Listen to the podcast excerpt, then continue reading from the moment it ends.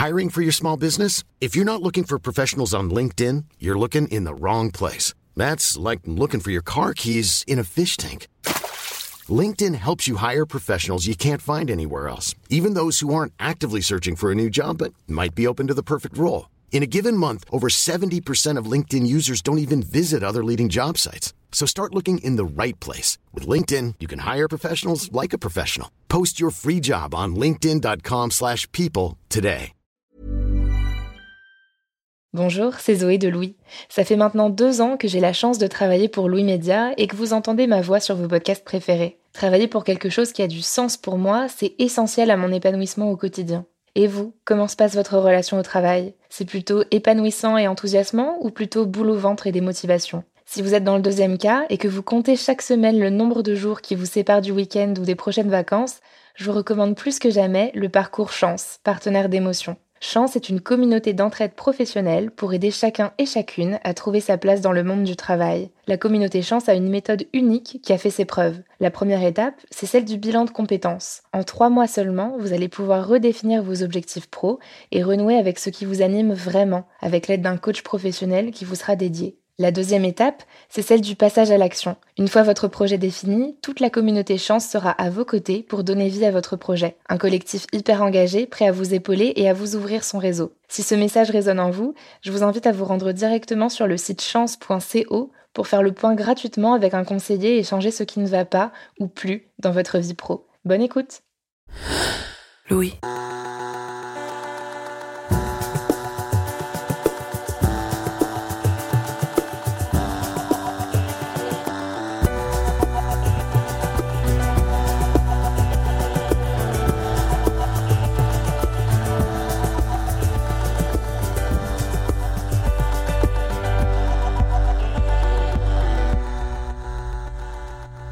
J'ai tout réussi. Euh, mais là, maintenant, je suis en poste et ça se passe super bien en plus. J'arrive à monter des projets, à obtenir des financements. Et donc, je suis trop contente. Et en même temps, euh, bah, quand j'obtiens 70 euh, 000 euros, je me dis, mais. Mais enfin, ils m'ont donné 70 000 euros. Et mais je sais pas faire ça. Moi, je, je suis censée gérer de l'argent, des milliers, des centaines de milliers d'euros. J'ai jamais fait ça. moi, je, gère 500 euh, balles sur mon compte et c'est déjà énorme. Euh, c'est, enfin, ça, me paraît démesuré euh, par rapport à moi et par rapport à ma petite personne, en fait. C'est très difficile un peu à gérer, on va dire, au jour le jour, où faut, faut que je me fasse un peu violence en me disant, mais, mais t'as les compétences, tu vas y arriver. Si t'es arrivé jusque-là, c'est pas pour rien. Et c'est très pesant. Celle que vous venez d'entendre, c'est Cécile. À 31 ans, elle est ingénieure de recherche en chimie du vin. Malgré sa réussite professionnelle, au quotidien, Cécile ressent un malaise. Ce malaise, c'est l'impression de ne pas être à sa place, d'être arrivée à cette position par hasard, par chance, voire même par erreur, mais certainement pas grâce à ses compétences. Ce malaise, il a un nom que vous connaissez sûrement, le syndrome de l'imposteur. Peut-être que ce que Cécile a commencé à décrire vous parle, ou fait écho à ce que vous ressentez, mais gardez pour vous. C'est même assez probable puisqu'au moins 20% de la population serait concernée par ce syndrome, selon des questionnaires de mesure élaborés par des psychologues. Alors ces personnes comme Cécile qui souffrent d'un syndrome de l'imposteur ont-elles raison de douter d'elles-mêmes? Et lorsque tout prouve qu'elles sont compétentes, voire carrément brillantes, comment se défaire de ce syndrome qui peut être très lourd à porter au quotidien? Je suis Marion Botorel, bienvenue dans Émotion au travail.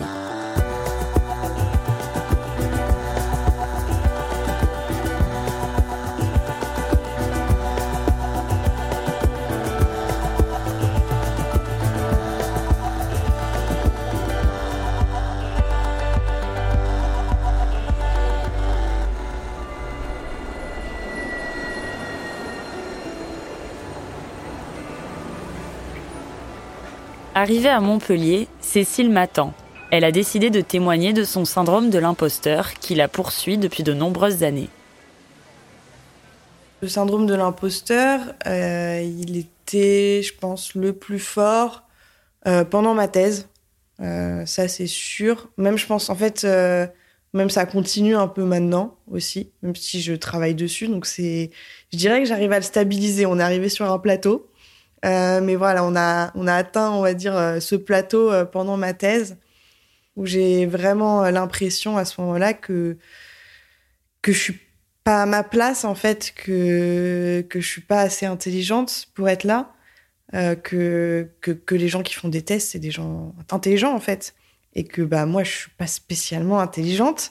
Enfin, je suis normale quoi, je suis pas euh, je suis pas je suis pas bête non plus, mais mais c'est vrai que même en discutant avec les autres, j'ai l'impression que je suis pas aussi intelligente que les autres quoi. Et puis même euh, bah je pense que ça vient de là aussi hein, le syndrome de l'imposteur, c'est on se compare beaucoup aux autres. Et moi j'ai pas l'impression d'être meilleure que quiconque déjà et j'ai vraiment souvent l'impression d'être inférieure. Son syndrome de l'imposteur dure depuis un moment déjà. Selon elle, il a même pris racine en classe de seconde. Pour l'entrée en première scientifique, son lycée opère une forme de tri. Et malgré sa hantise des dissertations, Cécile est d'abord orientée en filière littéraire, car ses résultats en sciences sont jugés trop justes. À force de protester, Cécile finit par obtenir son choix numéro un. Mais cette idée ne va plus la quitter, elle ne méritait pas vraiment sa place en S. Finalement, elle trouve sa voie en étudiant la chimie du vin et s'épanouit là-dedans. Mais vient la fin de ses études et l'entrée sur le marché du travail.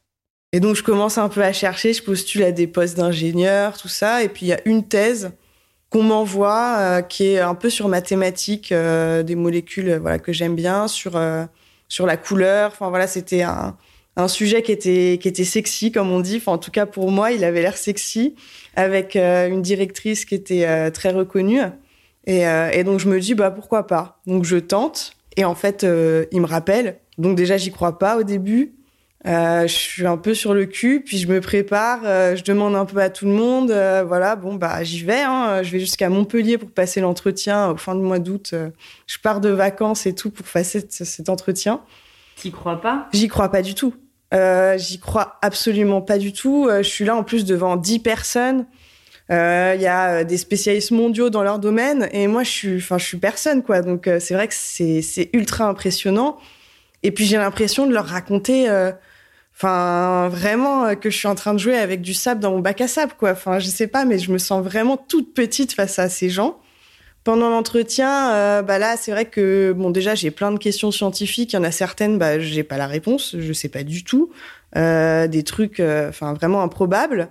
Et, euh, et c'est vrai qu'il me demande pourquoi je veux faire une thèse. Et en fait, euh, bah là, ma réponse, vraiment naturellement, c'est je veux pas faire de thèse en fait, parce que je, bah parce que, enfin, c'est pour les gens très intelligents et c'est, enfin, à la fin, faut avoir un diplôme de, enfin, faut soutenir. Et, et ça, ça m'angoisse, hein, parce que c'est pas du tout mon objectif. Moi, ce qui me plaît, c'est le sujet. Euh, je vois ça un peu comme un CDD de trois ans où voilà, je vais, je vais travailler sur un truc qui qui me plaît, que je vais continuer à, apprécier mon boulot. Et, euh, et du coup, bah, c'est ça, moi, qui m'intéresse. À la question Pourquoi voulez-vous faire une thèse? Cécile répond donc qu'elle serait plus à l'aise à l'idée d'obtenir un CDD. Le jury, dont fait partie la future directrice de la thèse, prend note. Et bah, ils réagissent pas forcément. Enfin, je vois des petits sourires, et mais je sais pas, y a pas, j'ai pas vraiment de retour. Ils me disent OK, euh, c'est noté, quoi. Et puis après, on repart sur du scientifique. Et puis bah je repars, je monte dans mon train à Montpellier pour Paris. Et puis là, il me, enfin, bah du coup on capte pas. Et je revois, vois, je vois un appel en absence et un message. Et donc j'écoute ce message et en fait c'était la fameuse directrice de thèse euh, qui me laissait un message pour me dire que j'étais prise. Et là j'étais dans le train et je me suis mise à pleurer. Toutes les larmes de mon corps parce que j'y croyais vraiment pas. Enfin c'était à ce moment-là c'est je sais pas un bouleversement quoi. Et je commence à fondre en larmes euh, au milieu du train donc euh, du wagon il y a les gens à côté de moi qui me regardent, commencent à s'inquiéter. Et moi, j'essaye tant bien de mal, tant bien que mal, avec tous mes sanglots, de leur dire que mais non, c'est, je, suis contente. Genre, j'ai été prise en thèse. Vous vous rendez compte, je vais faire un doctorat.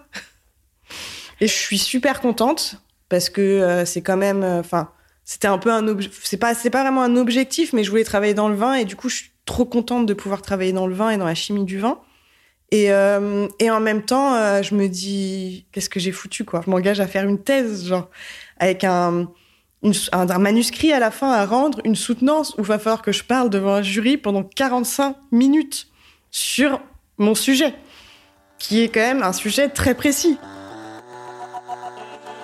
Cécile angoisse d'autant plus que cette directrice de thèse, avec qui elle s'apprête à travailler pendant les prochaines années au quotidien, eh bien, l'admire de longue date, car elle est très réputée dans son domaine. Cécile connaît son nom, elle l'a même déjà cité dans son travail. Bah, c'était très angoissant parce que j'avais peur déjà de la décevoir, qu'elle se, enfin, je comprenais pas pourquoi elle m'avait choisi moi. Souvent, je me dis que c'est parce que je présente bien, euh, voilà, que d'apparence, euh, entre guillemets, je passe bien que j'arrive à obtenir plus de choses. Et donc, euh, je me suis souvent dit qu'elle m'avait choisi parce que je l'avais ébloui avec ça, mais que dans le fond, sur les trucs scientifiques, et eh bah, c'était, j'ai vraiment l'impression de, bah, je suis pas à sa hauteur, ça c'est sûr. Voilà. Donc, euh, c'était angoissant. Et cette sensation de ne pas être à la hauteur va poursuivre Cécile les années suivantes et prendre encore plus d'ampleur. Je vais souvent dire que je suis nulle, ou parfois je vais me dire mais je suis con. Et donc, euh, dans le syndrome de l'imposteur que moi je ressens, euh, le cycle euh, qui s'installe, c'est bah, avec toutes. En fait, c'est vraiment. j'ai toutes ces idées négatives, j'ai l'impression que je suis nulle et du coup, j'avance pas. Et donc, ça me freine dans ce que je veux faire. Et donc, après, forcément, je prends encore plus de temps pour faire les choses parce que ça me demande beaucoup plus d'énergie, parce que je me traîne une sorte de boulet. Cette angoisse prend chez Cécile des proportions qui en viennent à affecter sa santé. Et donc voilà, c'est un peu le constat que j'ai eu pendant ma thèse. C'est là où je me suis dit, qu'il fallait que je fasse quelque chose, parce que ça pouvait pas continuer. Ça faisait quand même pas mal d'années où j'avais des symptômes physiques par rapport au stress. J'ai des migraines, mais des migraines qui en viennent jusqu'à, bah, qui au bout d'un moment, à cause de la douleur, me, je me mets à vomir. Et puis en fait, au bout d'un moment, euh, parce que je m'arrête jamais de vomir, bah, je, je tombe dans les pommes d'épuisement. Alors est-ce que Cécile a raison de douter d'elle-même? Est-ce qu'objectivement, elle a de quoi se faire vomir de douleur et d'angoisse parce qu'elle n'est pas à sa place? Il y a un moment dans le parcours de Cécile qui est particulièrement éloquent à cet égard. Alors qu'elle n'a pas encore fini sa thèse, elle décide de s'inscrire au concours externe des laboratoires publics. Ces concours, c'est surtout pour Cécile un test à blanc. Elle se présente cette année-là au concours pour savoir à quoi les épreuves ressemblent et pour arriver mieux préparée pour la prochaine édition. J'ai pas le syndrome de l'imposteur quand je vais tenter parce que en fait je vois ça un peu comme euh, comme quand je vais euh, jouer au loto par exemple ou je vais tenter ma chance. C'est clairement ça et j'ai un peu l'impression dans tout mon parcours, c'est comme ça que je décrirais, j'ai eu beaucoup de chance. Mais du coup, je ressens pas forcément le syndrome de l'imposteur. C'est un peu plus tard, euh, au moment de la sélection, bah, au moment du, de l'oral, où là, je commence à paniquer, où je vois déjà, je me suis renseignée sur tous les autres candidats parce que tout est affiché en ligne et tout. Donc, euh, je regarde les autres candidats, je vois que je suis la seule qui est encore en thèse, qui a pas, du coup, qui a pas validé. Euh, tous les autres, ils sont en poste depuis 2-3 ans. Moi, je, me dis, mais si je vais jamais, enfin, c'est fou, quoi, jamais de la vie, je vais y arriver. Puis il y avait un mec qui était vraiment, euh, je me suis dit, c'est moi à leur place, je recruterais ce gars-là, que je connais en plus. Il y a ça aussi, c'est vrai que sur le, les candidats, je pense que j'en connaissais les trois quarts, parce que c'est un petit milieu. Et donc, bah, je savais très bien que, que déjà, ils étaient tous meilleurs que moi, euh, mais, euh, mais surtout qu'il y en avait qui étaient vraiment, vraiment meilleurs que tous les autres.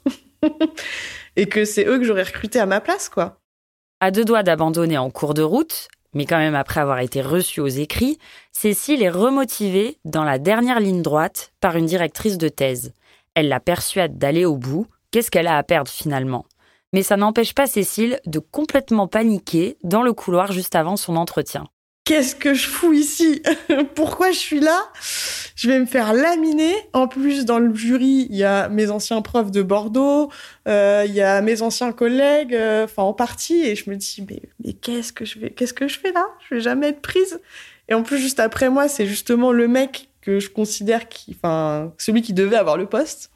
Et je me dis, mais fou, oh, j'ai perdu de temps pour rien, j'ai payé un aller-retour à Paris pour rien. Enfin, franchement, c'est la loose. Et je repars, et en fait, euh, c'est affiché en ligne les résultats des concours, parce que du coup, il y a en, général euh, une centaine de postes qui sont proposés différents. Hein. Mais donc, du coup, ils affichent tout en ligne. Et je regarde avec mon collègue, et franchement, je vois mon nom en première place. Et là, bah déjà, je pleure voilà, je suis là, je, commence à pleurer, puis je recharge le truc et tout. Pas, je me dis c'est pas possible et je demande à mon collègue de venir voir et tout. Il me dit non mais Cécile c'est ouf. et du coup bah voilà, j'ai eu, euh, j'ai, eu le poste. Une réussite d'autant plus remarquée dans son milieu que d'habitude, pour espérer obtenir un poste dans la recherche publique, après un doctorat, il faut d'abord occuper des postes dits de postdoc, parfois pendant plusieurs années. Donc bon, il y a difficilement plus objectif qu'un concours, et on peut se dire que si Cécile l'a gagné parmi autant d'autres candidats, ce n'est pas pour rien. Elle a donc réussi en brûlant quelques étapes. Mais malgré ces preuves évidentes de ses compétences, ça ne l'empêche pas de continuer à douter. There's never been a faster or easier way to start your weight loss journey than with PlushCare. PlushCare accepts most insurance plans and gives you online access to board-certified physicians who can prescribe FDA-approved weight loss medications like Wigovi and Zepbound for those who qualify. Take charge of your health and speak with a board-certified physician about a weight loss plan that's right for you. Get started today at plushcare.com slash weight loss. That's plushcare.com slash weight loss. plushcare.com slash weight loss. Pour bien comprendre les ressorts de ce syndrome et comprendre comment on peut agir dessus, j'ai soumis le témoignage de Cécile à Kevin Chassangre, un psychologue on ne peut plus spécialiste, on pourrait même dire expert, du syndrome de l'imposteur. Docteur en psychopathologie et professeur, il y a consacré sa thèse, dont est issu son livre Le syndrome de l'imposteur, les clés pour changer d'état d'esprit. Ça fait plus de 45 ans que ce syndrome a été identifié. Il apparaît pour la première fois dans un article de référence écrit par deux psychologues américaines, Pauline Clance et Suzanne Himes, qui l'ont étudié parmi une cohorte d'étudiantes toutes brillantes. 40 ans après leur étude et après avoir accueilli plus d'une centaine de patients à son cabinet venus consulter pour ce syndrome, Kevin Chassangre a pu m'éclairer sur ce qui le définit malgré la très forte hétérogénéité de ses manifestations. Comment est-ce qu'on le définit, le syndrome de l'imposteur? À partir de ces trois piliers qui ont été mis en évidence par, euh, par Harvey en 1981, c'est d'abord l'impression de tromper son entourage, de pas être légitime, de pas être à la hauteur. Même pour certains, quand le syndrome de l'imposteur est poussé un peu plus à l'extrême, de, porter un masque, euh, un masque social, essentiellement pour être accepté par les autres ou pour correspondre à leurs attentes, ce qui va de ce fait alimenter euh, du coup l'impression de, de, tromper. Euh, le deuxième pilier, c'est tout ce qui va être attribution de sa situation à des facteurs externes c'est-à-dire finalement, notamment les succès ou la réussite, considérer en fait que a réussi ou qu'on en est là à l'heure actuelle parce qu'on a eu de la chance, parce que c'était le hasard, parce qu'il y a eu une erreur, parce que les tâches ou les activités étaient trop faciles. Euh, et on a le troisième pilier qui est la peur d'être démasqué ou de compromettre les autres du fait d'une imposture supposée. Donc le syndrome de l'imposteur, c'est ça, c'est ces trois piliers indissociables, l'impression de tromper, l'attribution de sa situation à des causes externes et la peur d'être démasqué au, quotidien. Ok, très clair. Et quelles émotions est-ce que ça vient euh, mobiliser euh, Qu'est-ce que vous retrouvez euh, le plus dans les accompagnements que, que vous faites? Alors, il y a un top 3 d'émotions qu'on retrouve dans le syndrome de l'imposteur. C'est l'anxiété ou la peur, la culpabilité et la honte. Et ces trois émotions, ce top 3, vont constituer, en fonction de leur intensité, une grande détresse justement euh, bah, associé à ces sentiments d'imposture. Tout un joyeux cocktail, donc, qu'on retrouve dans le témoignage de Cécile. Alors comment est-ce qu'on peut s'en dépêtrer de ces émotions qui sont quand même assez plombantes? Comment ça se passe et en quoi consiste étape par étape la thérapie? Donc la thérapie, elle va se dérouler par étapes. Il y en a quatre. On a quatre de ces étapes. La première, c'est d'abord vraiment d'identifier qu'on a un syndrome de l'imposteur. On l'identifie en lisant des articles sur le sujet, en écoutant coup, des émissions sur le sujet, des podcasts. On se rend compte qu'on est euh, concerné ou on identifie un syndrome en entendant d'autres personnes qui sont concernées, fait d'en parler. On l'identifie avec un questionnaire aussi, pour être sûr. Et ensuite, on va passer à l'étape de compréhension. Comprendre un syndrome de l'imposteur, c'est comprendre justement ben, d'où il vient, d'où il prend racine, depuis quand il s'active, euh, qu'est-ce qui le renforce, euh, qu'est-ce qui pourrait l'atténuer aussi. Donc l'idée, c'est de comprendre, comprendre aussi finalement tous nos conditionnements qu'on appelle notre profil cognitif. Comment est-ce qu'on interprète en fait les situations? Ça prend un petit peu de temps, mais l'idée c'est vraiment de euh, d'avoir toutes les bases, en fait, tous les leviers pour ensuite passer à la troisième étape, qui va être l'étape d'acceptation. Alors acceptation, qu'est-ce que ça veut dire? Ça veut dire accepter qu'on a un syndrome de l'imposteur et que c'est pas un fait. En fait, c'est accepter de se tromper sur soi, Or, ce qui est une horreur, en fait, dans le processus, euh, enfin, pour une personne qui a un syndrome de l'imposteur, parce qu'il y a cette peur de l'échec et cette hantise de se tromper. Et en fait, depuis le début, avec un syndrome de l'imposteur, on se trompe sur soi. Donc, c'est comme s'il y avait un gouffre, finalement, qui s'ouvrait. Mais pourtant, on a besoin de passer par cette étape. Un syndrome de l'imposteur, c'est pas un fait. Qu'on interprète des situations avec plein de biais cognitifs, issus de tout un bagage, en fait, familial, éducationnel, enfin, de l'ordre de l'éducation, euh, sociétale, etc. Donc on a besoin d'accepter qu'on se trompe pour ensuite passer à la quatrième étape, effectivement, qui est d'atténuation avec le fil conducteur principal, donc qui est l'acceptation inconditionnelle de soi. C'est de considérer que notre valeur intrinsèque en tant qu'individu ne dépend absolument pas de notre performance ou de l'approbation des autres. Et ça, c'est ce qu'on retrouve beaucoup, alors dans plein de problématiques, mais dans le syndrome de l'imposteur encore plus, l'idée de définir sa valeur personnelle en fonction de sa productivité, en fonction de, du regard de l'autre. Euh, donc une valeur de soi qui serait conditionnée par ce qu'on fait ou par le regard de l'autre. Et, c'est hyper dangereux parce que ben, parce qu'on est en tant qu'être humain imparfait et de surcroît faillible. Donc ça veut dire qu'on a des qualités et des défauts, euh, qu'on a des euh, possibilités d'échouer et de réussir.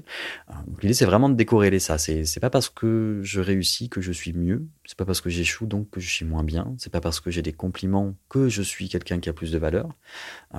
C'est pas parce que j'ai des critiques que je suis une personne qui en a moins aussi. Pour parvenir à soulager son syndrome de l'imposteur, Cécile a elle d'abord participé à des groupes de parole. Je vois dans le catalogue de formation euh, du mentorat euh, qui est proposé par une association et qui propose de euh, faire des ateliers de parole autour de la confiance en soi, autour du syndrome de l'imposteur justement, autour de notre place dans nos laboratoires et de se faire mentorer par une femme dans la recherche.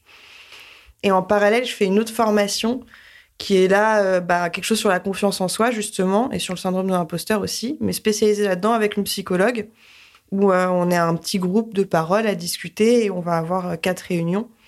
Donc c'est vrai que de voir qu'on était autant à avoir le même sentiment, déjà ça m'a ça m'a enlevé un poids en fait d'une sorte de culpabilité où je me dis que je suis pas la seule à gérer ce genre de, de problèmes et de et de cycles de cercles vicieux où, on n'arrive plus à avancer, mais du coup on se sent nul, mais en fait du coup on arrive encore moins à avancer parce qu'on a encore moins confiance en soi. Dans les témoignages euh, lors des groupes de parole avec euh, la psychologue, euh, ouais, je me retrouve parce que, on a vraiment tous ce même ressenti. Je, pense que j'étais la, la seule à parler de chance. Où moi vraiment, je disais, bah, j'ai eu de la chance et tout a fonctionné. On avait tous l'impression qu'on n'avait pas les compétences, qu'on n'y arriverait jamais, que en fait euh, la thèse, ça nous paraissait être une énorme montagne et qu'on est au pied de cette montagne et qu'en fait, on, plus on grimpe et plus, les, les, plus on descend, enfin, plus on glisse sur les graviers et du coup, on descend. Et c'était vraiment cette sensation qu'on a tous exprimée euh, et se dire qu'on n'y arrivera jamais, en fait, et qu'on n'a pas les compétences et qu'on sait pas ce qu'on fait là et que, que tout le monde va voir quand on va faire une présentation et tout, ou quand on va dire quelque chose qui, qui, qui, qui va pas. Et ils vont nous démasquer, ils vont voir que qu'on n'a rien à faire ici, quoi. Et donc j'avais, je ressentais cette solitude. Et, euh, et c'est vrai que là, de me sentir euh, bah, pas toute seule, entourée, avec des gens qui, qui ressentent la même chose que moi et qui sont d'accord avec ce que je dis, et où j'ai pas besoin de mettre un masque, où vraiment ils sont d'accord avec euh, la personne derrière le masque. Et c'était ça qui était, qui était super important pour moi et qui m'a vraiment permis de d'aller euh, au-delà et d'essayer de travailler en fait justement sur ça en me disant qu'en fait je suis enfin déjà je suis pas je suis pas une cause perdue je vais y arriver hein, euh, que il y a beaucoup de choses qui se passent dans ma tête euh, que c'est je peux m'auto saboter ou me ralentir parce que je suis trop stressée et parce que je me fais pas assez confiance. Et donc ça c'est quelque chose qui qui se travaille tout seul ou accompagné avec quelqu'un. Et donc bah, j'ai commencé à faire ce travail sur moi-même pour euh, bah, voilà, essayer de m'épanouir, en fait, euh, de, vaincre toutes ces peurs et, et ce syndrome de l'imposteur. Et Cécile va mieux depuis qu'elle bénéficie du mentorat au sein de Femmes et Sciences. Cette association, qui a des pendants dans tout un tas de secteurs, permet à des femmes d'échanger sur leur carrière scientifique et technique.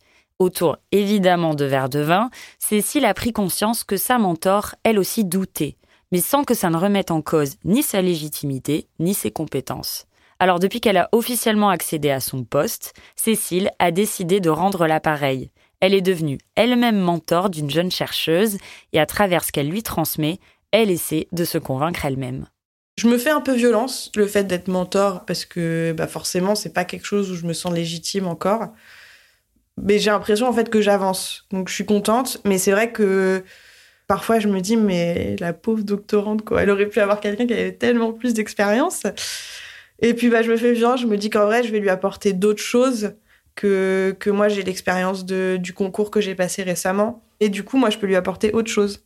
Le fait de mentorer quelqu'un, ça m'aide aussi à me dire que déjà je suis par les actes, je me montre que je suis passée de l'autre côté, que maintenant je suis euh, une chercheuse, une adulte, que j'ai un vrai travail, que euh, voilà, je, commence ma vraie vie professionnelle.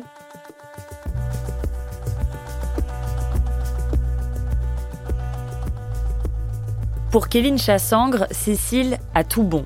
L'expert du syndrome de l'imposteur retrouve dans son témoignage des pistes qu'il inclut dans la méthode qu'il a lui-même mis en place. Il propose notamment à ses patients d'atténuer leur syndrome de l'imposteur au cours d'une thérapie brève, une thérapie cognitive et comportementale. Et ce que Cécile a mis en place? Y répond complètement. Alors déjà, je voudrais féliciter quand même Cécile, c'est important quand même parce que euh, euh, parce que la première étape, c'est d'en parler. Donc je voudrais la féliciter quand même pour avoir initié cette démarche justement de rechercher un mentor. Parce que je trouve ça d'autant plus pertinent qu'elle le fasse en plus à l'extérieur de son entreprise parce que euh, ça montre aussi finalement une certaine flexibilité. On n'est pas obligé forcément de parler de tout, d'être 100% authentique dans le domaine professionnel. Il y a des choses qu'on peut vouloir garder euh, pour soi et on peut s'orienter vers un autre environnement qui va pouvoir nous aider. C'est vraiment chouette. Pour enrayer son syndrome de l'imposteur, Kevin Chassangre propose aussi de se poser trois questions simples. C'était Schulz qui avait proposé trois petites questions justement pour essayer de questionner ces, représentations justement erronées avec le, syndrome de l'imposteur et le fait que quelqu'un puisse se tromper en fait sur nous. La première question qu'elle euh, nous invite à nous poser, c'est euh, mais est-ce que la personne en fait n'y connaît rien dans son domaine? Ce serait pour ça qu'elle se trompe sur moi. S'ils n'y connaissent rien, du coup, euh, on passe à la deuxième question, c'est mais dans ce cas, est-ce que les gens sont idiots? Parce qu'ils s'y connaissent, mais ils se il nous estime quand même. Donc, est-ce que la directrice de thèse de Cécile est idiote? J'en doute, du coup. Euh, donc, ça veut dire que là, la réponse serait non. Et la troisième question, c'est, alors dans ce cas, est-ce que les gens sont malveillants? Je dirais qu'il y a fort à parier que la directrice de thèse de Cécile n'était pas malveillante non plus. Donc, finalement, ça fait trois réponses négatives qui nous montrent que visiblement, la personne ne se trompe pas. Et là, ça rejoint une des manifestations du syndrome qui est le sentiment d'incongruence, en fait, où la vision de soi-même est tellement négative euh, que si on la compare à la vision juste réaliste, en fait, d'une personne extérieure qui aurait, qu'elle aurait sur nous-mêmes, le, décalage est énorme, euh, ce qui fait qu'on ne peut pas croire finalement une différence de point de vue possible. Le... Sauf que le problème, c'est que notre image de nous-mêmes dans un syndrome de l'imposteur est tellement dégradée, tellement négative qu'elle est absolument pas reflet en fait de la réalité et de qui nous sommes. Selon Kevin Chassangre, notre syndrome de l'imposteur peut être révélateur de dysfonctionnement dans notre environnement de travail. Le syndrome de l'imposteur, si on le met en plus dans un contexte, en fait, euh, s'il est là, c'est qu'il y a une raison. Bah, syndrome de l'imposteur, en fait, essayons de le voir comme quelque chose qui n'est pas non plus complètement dysfonctionnel. Euh, ok, ça révèle qu'on peut avoir, nous, en tant qu'être humain, euh, certaines interprétations qui peuvent être erronées. Ça nous arrive à tous. Mais c'est peut-être aussi un indice qu'il y a quelque chose d'autre qui cloche quelque part. Donc, essayons de voir aussi le syndrome de l'imposteur comme un indice, en fait, de, en tout cas, il y a quelque chose qui a besoin de changer. Pour Cécile, par exemple, ce syndrome était aussi un indicateur du nombre de femmes très restreint dans sa profession. Puis bah parfois, je peux avoir des petites réflexions un peu sexistes, euh, des petits, euh, enfin voilà, des, choses comme ça qui paraissent anodines, mais c'est vrai que tous les jours, euh, c'est, ça aide pas non plus à avoir confiance en soi et à se dire, euh, je suis je suis une chef. Même moi, j'y crois pas. Donc, euh, c'est vrai que forcément, euh, parfois, je me sens, ouais, je me sens mal à l'aise. Et pour le psychologue qui nous accompagne dans cet épisode, il y a aussi d'autres injonctions sociétales qui participent au syndrome de l'imposteur. Mais c'est justement tout ce qui va être de l'ordre de la surproductivité et de la surcompétitivité. Euh, tout ce qui va être de l'ordre de la pression à la réussite et de, et de recherche constante finalement de se dépasser sans questionner ni les limites ni les ressources tant de l'humain que d'une institution.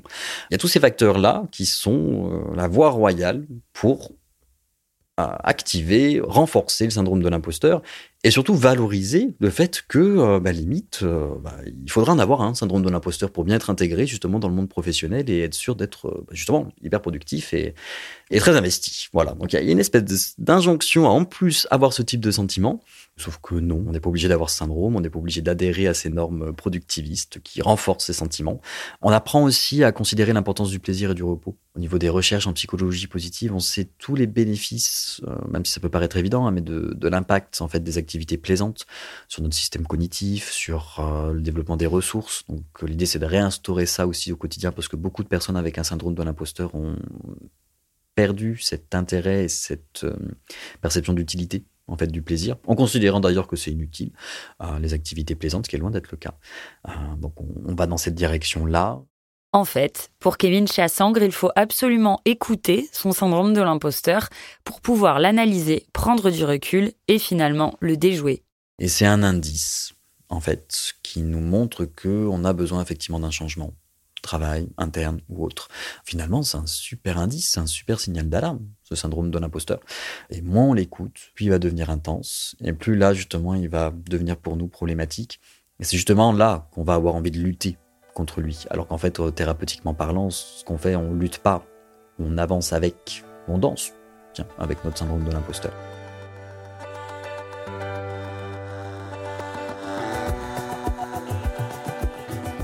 Je suis Marion Botorel, vous venez d'écouter Émotion au travail. J'ai tourné et écrit cet épisode. Le montage et la réalisation sont de Louis Jobard. Le mix a été fait par le studio La Fugitive. À très vite.